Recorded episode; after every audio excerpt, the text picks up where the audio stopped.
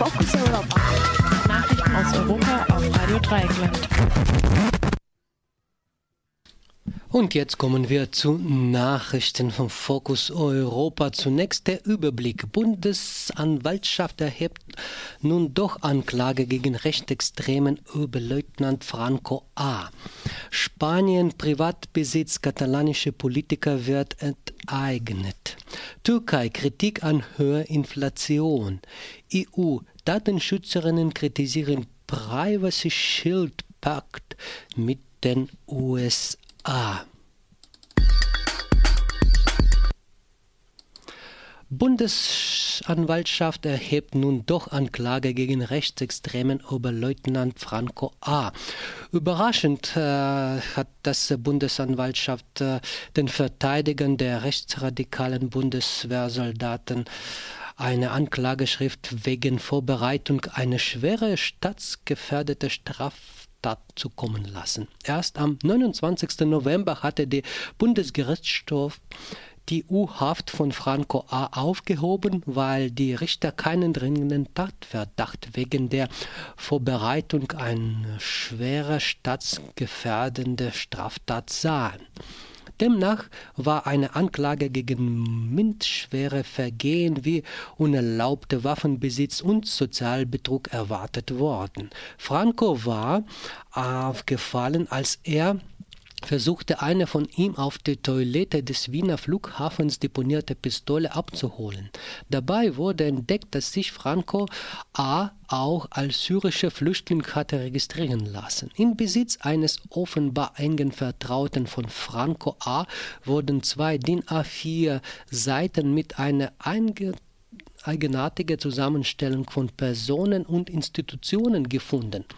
Darunter da befanden sich die Namen von Joachim Gauck, Heiko Maas, Claudia Roth und verschiedene antifaschistische Aktivistinnen. Auch der Zentralrat der Juden und der Zentralrat der Muslimen sollen auf der Liste verzeichnet sein. Der Bundesgerichtshof sah allerdings keinen Beweis, dass es sich bei den gefundenen Notizen um Anschlagziele handelte. Deshalb wurde Franco A. wie zuvor zwei mutmaßliche Komplizen bei der Bundeswehr freigelassen. Die Anklageschrift enthält nun nach Medienberichten weitere der Öffentlichkeit bisher nicht bekannte Details. So soll Franco A. auch mit einem G3 Sturmgewehr mit montierten Zielfernrohr und zwei Pistolen gesehen worden sein. Franco R. soll mehrere Konten benutzt haben. Außerdem besaß er zehn verschiedene SIM-Karten mit Mobiltelefonnummern, die er zum Teil unter deren Namen erworben hatte. Auch seine Erklärung für die in Wien gefundene Pistole, er habe sie in betrunkenen Zustand in einem Busch gefunden, entdeckt und als er sich am Flughafen erinnerte, dort deponiert, um sie später den Behörden zu übergeben, scheint widerlegt.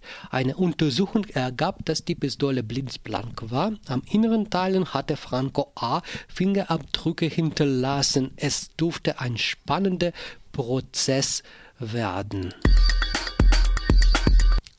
Ein Gericht hat die Beschlagnahme des Privathauses des ehemaligen Chefs der katalanischen Regionalregierung Artur Mas in Barcelona angeordnet. Außerdem wurde auch Privatbesitz seines ehemaligen Sprechers und von drei seiner Ministers angeordnet. Die katalanischen Politiker hatten im November 2014 eine inoffizielle Volksbefragung über die Unabhängigkeit Katalaniens durchgeführt. Die spanische Justiz sieht darin einen illegalen Akt und fordert daher von den Organisatoren die Kosten von 5 Millionen Euro ein. Maas kritisierte das Urteil als einen Versuch, die Unabhängigkeitsbewegung einzuschüchtern. Gleichzeitig geht die spanische Justiz auch gegen den Nachfolger von Maas, Carles Puigdemont, vor, der nach einem weiteren Referendum in diesem Jahr tatsächlich die Unabhängigkeit erklärt hat. Puigdemont muss bis zu 30 Jahren Haft rechnen. Am 21. Dezember wird in Katalonien ein neues Regionalparlament gewählt. Türkei Der ehemalige Chef der türkischen Zentralbank Durmus Ilmaz, äh, Durmuş Ilmaz hat die hohe Inflation im Land beklagt. Seit 2005 hat laut Yilmaz die türkische Lira zwei Drittel ihrer Kaufkraft eingebusst. Momentan beträgt die Inflation 13 Prozent. Der Präsident Tayyip Erdogan verfolgt eine Wirtschaftspolitik, die vor allem höhere Wachstumsraten im Blick hat. Erdogan hat versprochen, zum 100. Jahrestag der Gründung der Republik, das wäre im Jahr 2023, die Türkei zu einer der zehn größten Volkswirtschaften zu machen. Nun droht aber der anfangs unter Erdogan erfolgreich bekämpfte Hyperinflation in die Türkei zurückzukehren. EU-Datenschützerinnen kritisieren Privacy Shield Pakt mit den USA. Bei der nach einem Jahr angesetzten Überprüfung des sogenannten Privacy Shield Abkommens mit den USA heben die Datenschützerinnen der EU-Staaten schwere Mangel vor. Die Datenschützerinnen sehen noch eine Reihe ungelösten Probleme. Dabei heben sie insbesondere die schwache Stellung der Ombudsperson hervor, die für Klagen zuständig sein soll. Außerdem wollen die Datenschützerinnen weitere Beweise oder bindende gesetzliche Regelungen, die sicherstellen, dass sich die US-Behörden an die Zusagen halten. Wegen des massenhaften Zugriffs der USA auf Daten von EU Bürger hatten die Europäische Gerichtshof das Vorgängerabkommen Safe Harbor bereits gekippt.